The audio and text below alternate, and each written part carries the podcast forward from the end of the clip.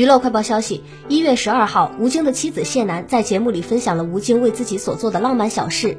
谢楠称，两人还没有确定关系的情况下，吴京提出要来晚会上看他主持节目的样子。当时跨年晚会举办了四个小时，吴京还因为被粉丝占了座位，在安全出口站了四个小时。在谢楠新年倒计时的时候，吴京心里跟着谢楠一起倒数。他对谢楠说：“就当我陪你跨年了。”